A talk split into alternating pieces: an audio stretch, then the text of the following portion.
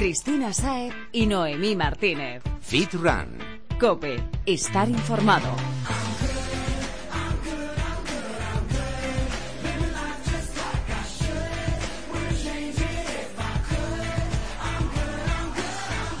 ¿Y tú? ¿Estás good? Empieza a calentar porque aquí arranca tu programa de fitness y running favorito. Hablaremos con los mejores profesionales y expertos para que no te queden dudas y lo más importante, para que no te falte motivación. Porque sí, queremos ayudarte a estar en forma. Yo soy Cristina Sáez. Y yo, Noemi Martínez. Bienvenido una semana más a Fit Ranco. Pedí adiós a las excusas y saluda a los trucos que te ayudarán a sacarle el máximo partido a tu entrenamiento. Seguro que te resulta útil. Búscanos en Twitter, Instagram y Facebook. Estaremos encantadas de resolver tus dudas y te acompañaremos toda la semana.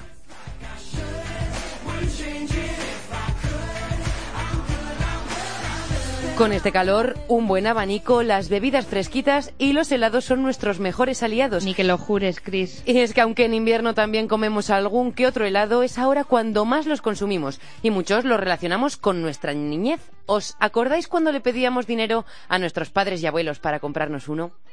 ¡Mamá! ¡El vendedor de helados! ¡El vendedor de helados! ¡Helados! Mm, ¿Me da uno de naranja? Uno de nata. Y un bombop. Dos de nata y un bombop.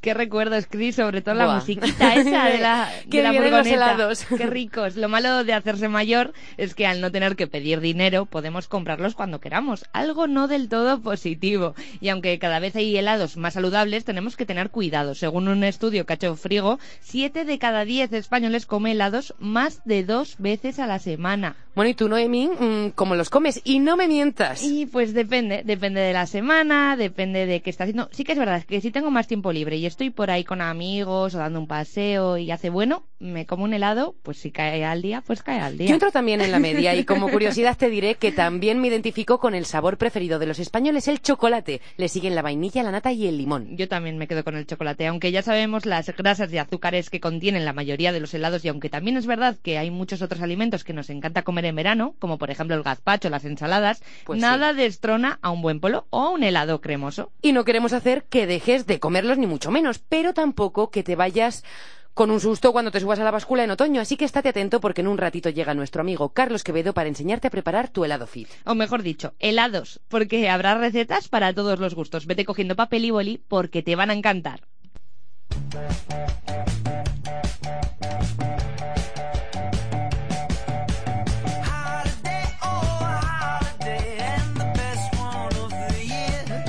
Chris, ¿tú te acuerdas de cuando empezaste a entrenar? ¿Cómo olvidarlo, Noé? Pensaba que me moría del sudor, del flato y de la vergüenza. Es que, bueno, estaba un poco rellenita. Incluso me busqué un gimnasio exclusivamente femenino.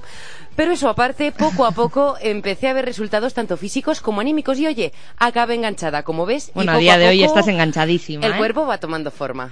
Y es que todos hemos tenido, pues eso, unos inicios. Y tú que nos estás escuchando también, o puede que aún no hayas dado ese paso. Pero para contarnos su historia con el deporte y animarte a dar ese paso si no lo has dado, tenemos esta tarde con nosotras a Paula Ordovás, conocida como MyPipTus, periodista, bloguera de moda y desde hace más o menos un añito enganchada al deporte. Buenas tardes, Paula. Hola, buenas tardes. Como sabemos, tu vida gira desde hace unos añitos en torno a la moda, pero ¿por qué Paula empieza a entrenar? Pues bueno, eh, yo la verdad es que no hacía absolutamente nada de deporte, no tenía ni siquiera unas zapatillas de deporte en el armario, llevaba una alimentación bastante regular y bueno, un, un puente de mayo en la playa con los amigos eh, me di el cuerpo un poquito blando, entonces dije, no puedo tener 27 años y estar así y no puedo dejar pas- que pase más tiempo, tengo que empezar a cuidarme. Y al final moda y, y, be- y belleza estética está completamente ligado, ¿no? Entonces empecé a, a entrenar una vez a la semana con una entrenadora personal, eh, también eh, lo empecé a hacer como colaboración con el blog y lo que pasa es que me enganché.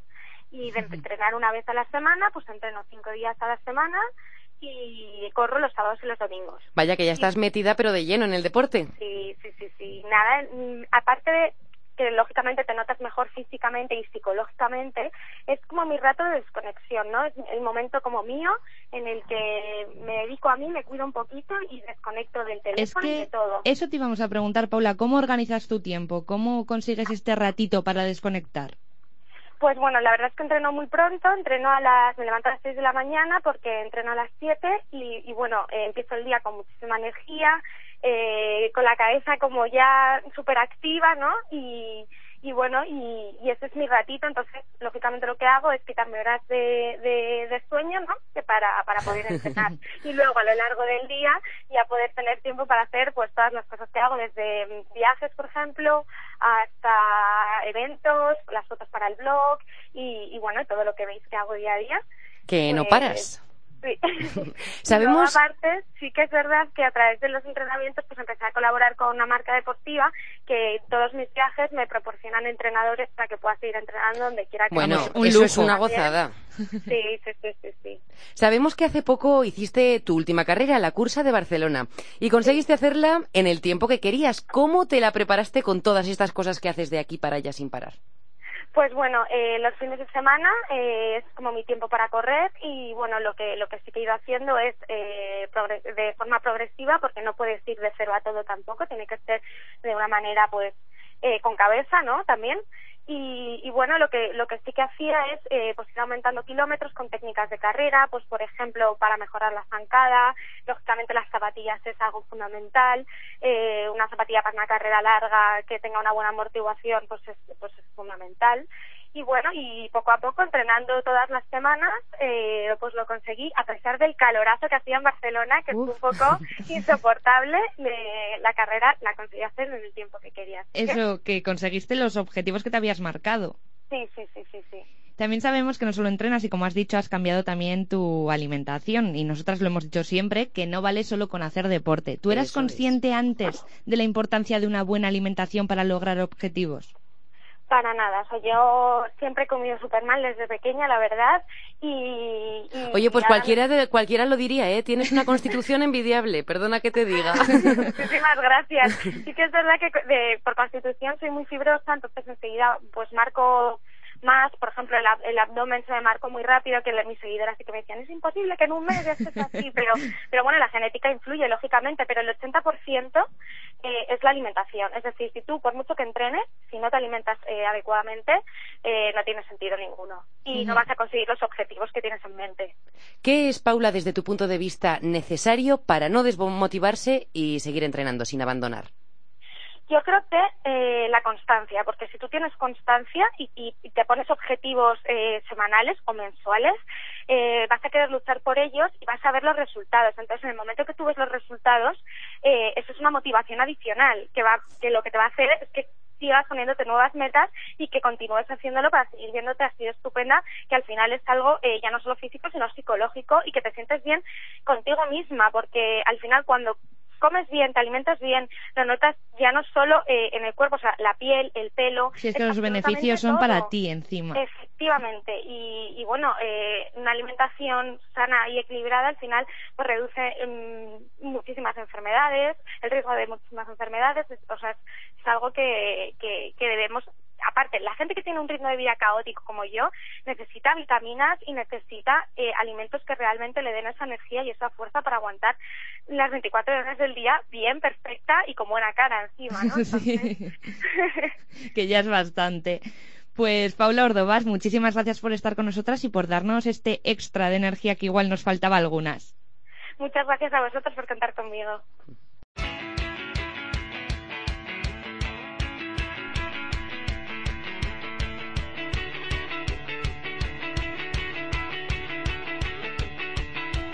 Y ya está con nosotras Jesús Santín, asesor nutricional de Balance Fit Club y nutricionista de Fit Rancope. Buenas tardes, Jesús. Buenas tardes, chicas. Hoy vienes a explicarnos un tema por el que nos han preguntado los fitrunners, la alcalinización del organismo. Menuda palabreja, pero es más sencillo que todo eso, ¿verdad? Cuéntanos, ¿qué significa esto?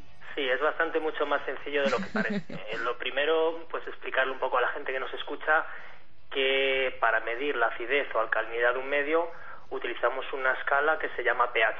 Seguramente a casi toda la gente que nos escuche les sonará. Y esa escala la graduamos de 0 a 14, contando que todos los medios que estén por debajo de 7 serían ácidos y por encima de 7 serían básicos. Vale, así ya tenemos un poquito el escenario para que la gente sepa de qué estamos hablando. Simplemente ácido básico indica la concentración de un tipo de iones en un medio. ¿Y qué relación tiene con nuestro organismo, Jesús? Pues básicamente el fundamento de, de esta corriente o de esta nueva idea a la hora de enfocar la nutrición es que el pH de la sangre idóneo sería 7,4, sería ligeramente básico, y que factores como la contaminación, los malos hábitos alimenticios, que es lo que nos ocupa a nosotros, y el estrés, acidificarían al cuerpo de tal manera que la sangre intentaría compensar esto robando nutrientes al resto del organismo. Uy, pues eso es lo que no queremos. Sí, totalmente. ¿Y qué características tiene una dieta de este tipo, una dieta alcalina? Pues en principio una dieta alcalina lo que trata es combatir la acidez, evitar esta sustracción de nutrientes mediante cuatro pilares básicos, que sería la nutrición, el ejercicio físico, la buena hidratación y el descanso. Un descanso adecuado y un buen equilibrio emocional para ello. ¿Qué beneficios va, va a aportarnos? Bueno, desde el punto de vista salud y bienestar, a todos los niveles nos aportaría un beneficio bastante palpable. En concreto para los deportistas, se viene observando que niveles de recuperación se dan cuando hay una elevación de pH más alta, cuando tiende a básico. Entonces, si nosotros conseguimos tender nuestro pH gracias a la nutrición a ese punto, favoreceremos la recuperación. Y por otra parte, hay una hormona que siempre hemos oído hablar de ella, que es el cortisol o esa hormona tan temida del estrés, que suele ser bastante destructora de masa muscular. Y se ha comprobado que pues pHs ácidos favorecen esa secreción. Si nosotros tendemos hacia el punto de vista básico, conseguiremos eliminar esta, esta secreción de hormona. Entonces, ¿qué podemos comer? Eso, que es más fácil así. Básicamente lo que habría que hacer sería centrar la adición de nutrientes procedentes de verduras, frutas, alimentos alcalinos como los boniatos, cítricos como el limón, que aunque su sabor sea ácido no tiene nada que ver, y evitar en mayor medida pues café, alcohol, azúcares refinados, harinas refinadas que contribuyen a la, a la acidez de nuestro organismo. Uy, y si somos muy muy cafeteros, ¿podemos compensarlo de alguna forma? ¿O los podemos sustituir igual por té, si no? El té sería antioxidante y el té sería un alimento alcalinizante, entonces nos serviría pudiendo extraer de ahí ese efecto eh, estimulante que nosotros buscamos normalmente en el café. Pero como en todos los temas, Jesús, seguro que hay tanto partidarios como gente que se opone, no sé, a esta dieta. Entonces, ¿tiene algún inconveniente? A día de hoy, eh, todos los detractores, como en todas las corrientes de pensamiento, eh, se sirven de conferir la bondad del método a que en el fondo lo que está haciendo es eliminando pues todos los alimentos procesados, una ingesta alta en proteínas animales y Pero eso es bueno, ¿no? Por eso es una cosa que realmente nosotros llevamos haciendo de toda la vida de una manera intuitiva y hemos visto que confiere unos beneficios. Pero digamos que esta corriente de pensamiento o nutricional confiere gran, gran mérito a la gestión del pH a través de este tipo de alimentación. Ah. Vamos, yo no tenía ni idea de todo esto. Está muy en boga ahora mismo los deportistas de élite, se está poniendo en, en, estudio, pero claro, necesitamos todavía un par de años pues para ver a dónde nos llevan los estudios a largo Claro, plazo. para que se asiente un poco más. Claro. Pues como siempre nos ha quedado todo bien clarito. Muchísimas gracias Jesús por acercarnos los beneficios de la dieta alcalina. Estoy segura de que los fitrunners ya han tomado nota.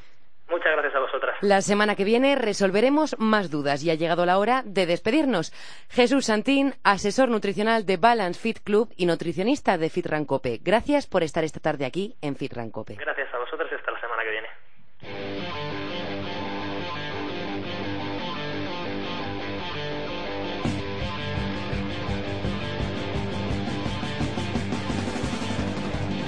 Y ha llegado la hora de dar paso al consejo de nuestro amigo, el entrenador personal, Carlos Quevedo. Como ya te hemos adelantado, hoy es súper refrescante y te va a venir fenomenal. Toma nota y prepara tu sano helado casero. Muy buenas, runners. Con este calor que tenemos en España, muchas veces nos es imposible soportarlo y nos inventamos mil y una maneras para poder pasar estas tardes de verano. Prepararos porque esta semana vamos a conquistar las grandes heladerías. Y es que, os voy a contar que no sepáis de la sensación de abrir la puerta al congelador y teletransportarnos a un universo paralelo. Por eso mismo os traigo un par de recetas para refrescarnos y disfrutar sin la necesidad de descuidar nuestra dieta fitness. La primera opción está dedicada a todos los amantes de los polos de toda la vida. Solo necesitaremos un limón exprimido, agua y un poquito de edulcorante líquido al gusto de cada uno. Lo echamos todos en un vaso y al congelador. Más o menos en unas 3 horas lo tenemos listo. Y la segunda opción la hacemos para las delicias de los más delicatessen. Necesitaremos dos cucharas de harina de avena o avena en polvo, que ya la podemos encontrar en sabores Fit Runners, leche de soja o almendras, un toque de chocolate 0% y edulcorante también al gusto. Y nos sale un manjar para comer de camino al entrenamiento que está espectacular. ¿Vosotros con cuál os quedáis? Yo sin duda me quedo con el segundo. Uy, y tú, Noé, yo me quedo también con el segundo. Yo también con el segundo. Carlos, te queremos. Qué golosos. Mira, con estas dos opciones ya no nos vale eso de es que es verano, no. Ya puedes prepararte tu helado fit al gusto y así, a la vez que le metes al cuerpo los macronutrientes que necesita, te refrescas y te das un capricho. Y bien rico.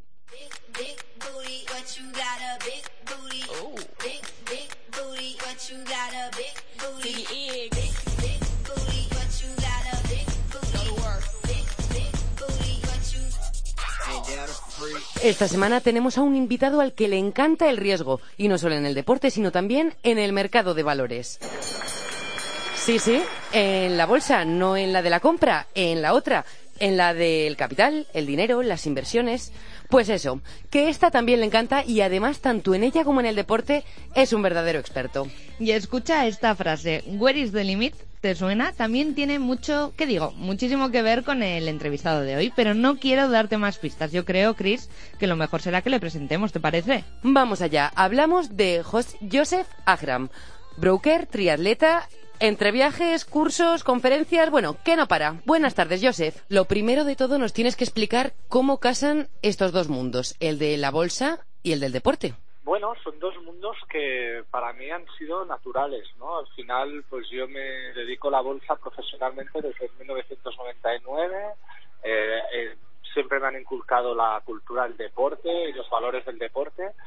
Y, y bueno, la verdad que, la bolsa pues me ha enseñado al deporte y otros aspectos de la vida pues a saber perder y a ser eficiente y el deporte me ha enseñado mucho a la bolsa ¿no? y a la empresa pues elementos como el trabajar en equipo, fraccionarme objetivos, creer en uno mismo y también la importancia de la comunicación. ¿no? Así que para mí han sido dos mundos fundamentales que se han apoyado el uno al otro desde hace muchísimos años ya.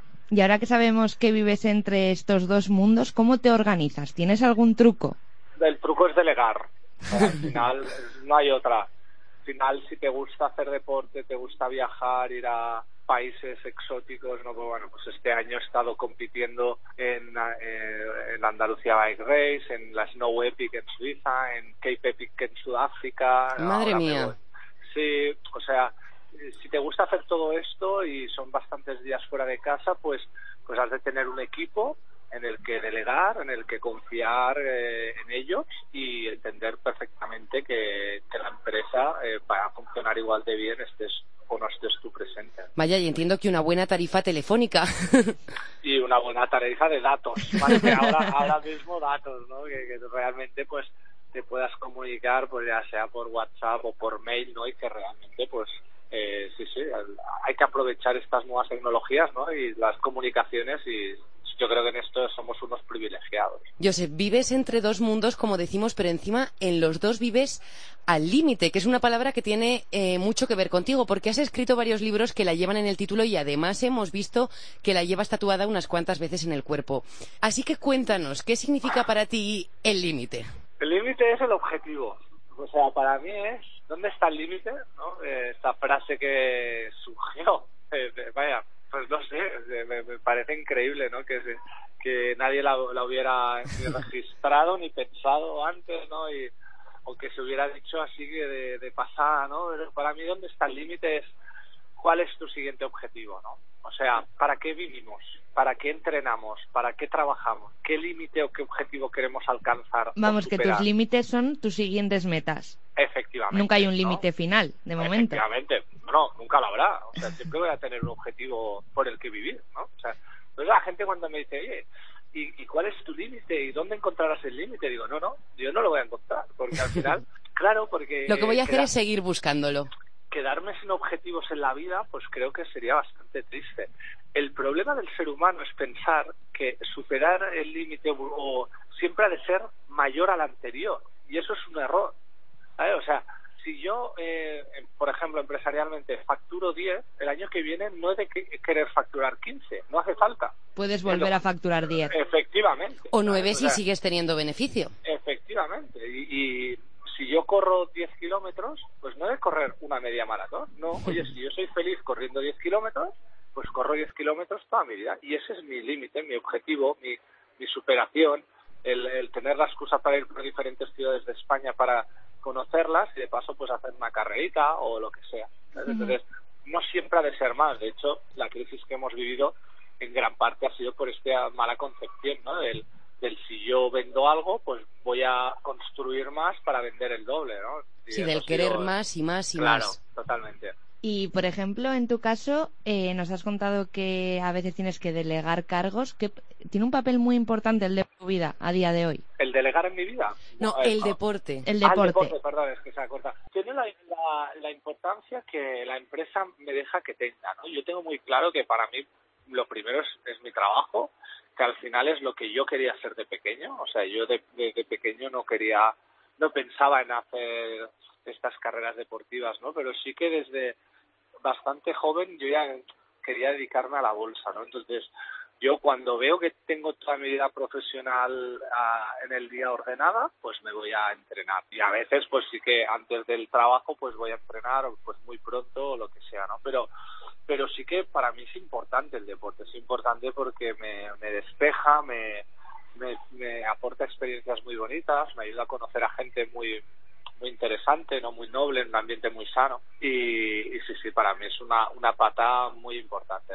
Hemos dicho de ti ya de todo. Hemos hablado de economía, hemos hablado de deporte, pero lo que no hemos dicho aún es que también eres coach. Así que no puedes pasar por FitRan Cope sin darnos un consejo que nos mantenga las ganas a tope para seguir estando en forma. ¿Cuál? Bueno, eh, sí, yo lo que os diría es que tengáis un, una- un porqué. ¿Por qué vas a correr hoy? ¿Sabes? ¿Por qué? Porque si es porque sí es muy difícil que esa motivación se mantenga, ¿sabes? Y luego también lo que aconsejo siempre es que nunca pensemos en la totalidad de un objetivo. ¿no? O sea, que las personas que quieran hacer 10 kilómetros, pues que no piensen en, los- en el kilómetro uno que le quedan 9, ¿no? sino que, que realmente pues vayan yendo a metas y que se vayan concentrando en pequeñas metas. Y vayan disfrutando por el camino. Claro, y evidentemente esto, cuanto más larga es la distancia, pues más crítico es, ¿no? O sea, si has de correr pues doble maratón o has de hacer etapas de 250 kilómetros en bici o esto, pues claro, cuanto más larga es la etapa, pues más crítico es el fraccionarse objetivos y no pensar en la totalidad de un objetivo. Objetivos realistas, ir poquito a poco a conseguirlos y sobre todo no tirar nunca la toalla, como tú. Intentarlo al menos, ¿no? Agotar todos los recursos para decir que no puedo hacerlo, ¿no? Y si no puedo hacerlo, no puedo conseguirlo, pues analizar el porqué y aprender de ese error. Muy importante. Tomamos nota de todo lo que nos has contado, Joseph. Muchas, Muchas gracias. gracias. por estar con nosotras esta tarde. A vosotras, hasta pronto. Cristina Saez y Noemí Martínez. Fit Run. Cope, estar informado.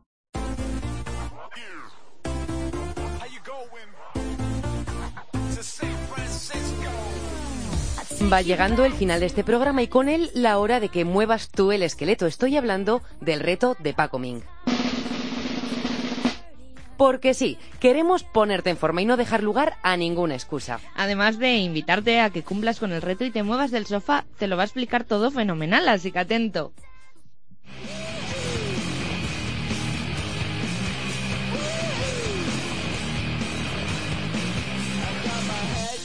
Paco nos dejará el reto bien explicadito en un vídeo que publicaremos el lunes, tanto en la página web del programa dentro de cope.es como en las redes sociales. Fíjate en las posturas correctas y en sus indicaciones y cumple con el reto. Cuatro series de 15 repeticiones y no seas perezoso. Visítanos el lunes en internet y dale duro después. Comparte tu experiencia con nosotras con el hashtag RetoFitRun. Te recuerdo, estamos en Twitter y en Instagram, arroba fitran-cope y también nos puedes encontrar en Facebook como fitrancope. Y recuerda, el hashtag es reto fitran.